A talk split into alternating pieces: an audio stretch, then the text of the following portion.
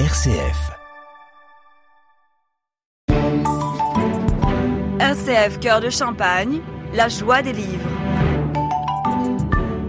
Et nous voici pour une nouvelle chronique littéraire avec Magali pour la joie des livres. Bonjour Magali. Bonjour à tous, bonjour Jawed. Alors cette fois-ci, qu'est-ce que c'est? En tout cas, je sais que tu nous as proposé déjà récemment euh, des histoires qui touchent des drames qui sont très difficiles. En même temps, ils sont beaux, ils sont bien écrits. euh, ils sont aussi, il y, a, quelque chose d'un petit peu de, de beau et puis presque un pansement. à- ça soulage souvent de certaines douleurs. Est-ce qu'on continue dans la série? On continue dans la série et surtout on va continuer un peu sur la série des, des femmes. Euh, là, ces livres de, ren- de la rentrée littéraire sont vraiment euh, assez euh, scotchants et euh, euh, euh, la plupart que j'ai lus sont vraiment euh, euh, concernent la condition des femmes et puis leur émancipation. Là, euh, j'ai lu et, cette fois-ci Regarde le vent, c'est de Marie-Virginie Dru, c'est paru aux éditions Albin Michel.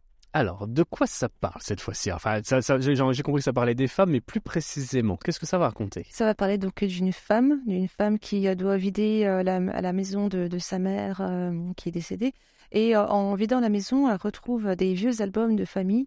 Euh, non, euh, pas de sa mère qui est décédée, sa grand-mère qui est décédée, pardon, pardon. Et donc, sa grand-mère qui est décédée, elle tombe sur des vieux albums où elle voit ses aïeuls dessus, elle voit, son arrière- elle voit sa grand-mère, voit son arrière-grand-mère, son arrière-arrière-grand-mère. Et dans sa tête, tourbillonnent les petites histoires et elle, essaie d'imaginer ces histoires-là et s'est dit je vais retranscrire leurs histoires et en faire un livre. Donc euh, cette femme qui est euh, guide touristique dans Paris, qui travaille juste à mi-temps, a juste en fait un hobby selon son mari qui lui est un, célèbre journaliste du monde et qui un jour écrira un livre et un jour il obtiendra un concours mais pour l'instant il n'a pas aligné une seule ligne. Mais bon c'est lui l'écrivain de la famille, c'est lui le, le- la personne culturée, c'est lui qui ramène l'argent à la maison. Sa femme ne fait que, ne fait que un hobby comment pourrait-elle écrire un livre?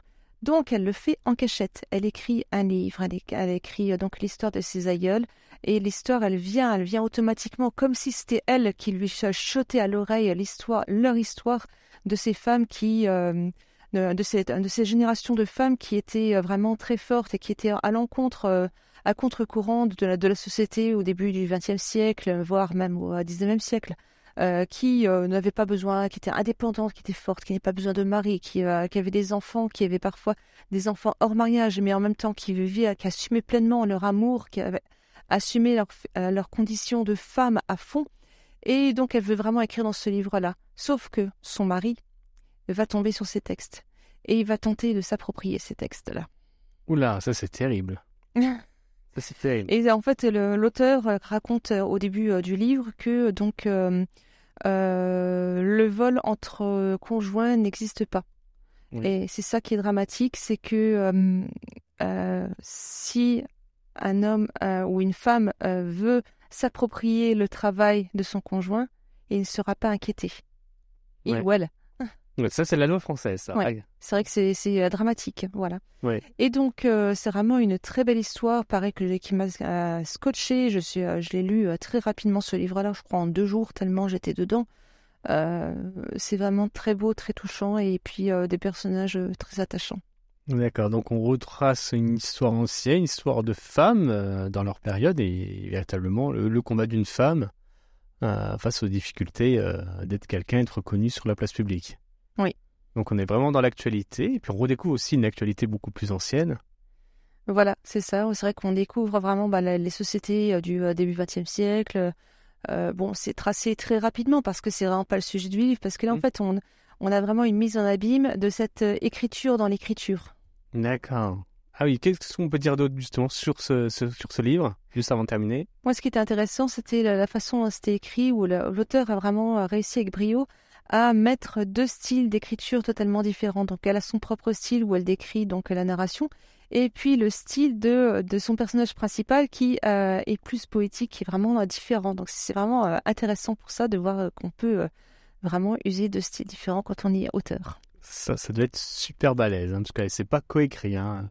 L'auteur écrit toute seule. hein. Et bien justement, rappelle-nous les références. Il s'agit de Regarde le vent, c'est de Marie-Virginie Dru et c'est paru aux éditions Albin Michel. Et on retrouve tout sur la page Facebook La La Joie des. Livres. Voilà, n'hésitez pas à liker, partager, commenter et de réagir à travers ces réseaux sociaux. Merci beaucoup Magali et à la semaine prochaine. Bonne semaine à tous et bonne semaine à toi. RCF Cœur de Champagne, la joie des livres.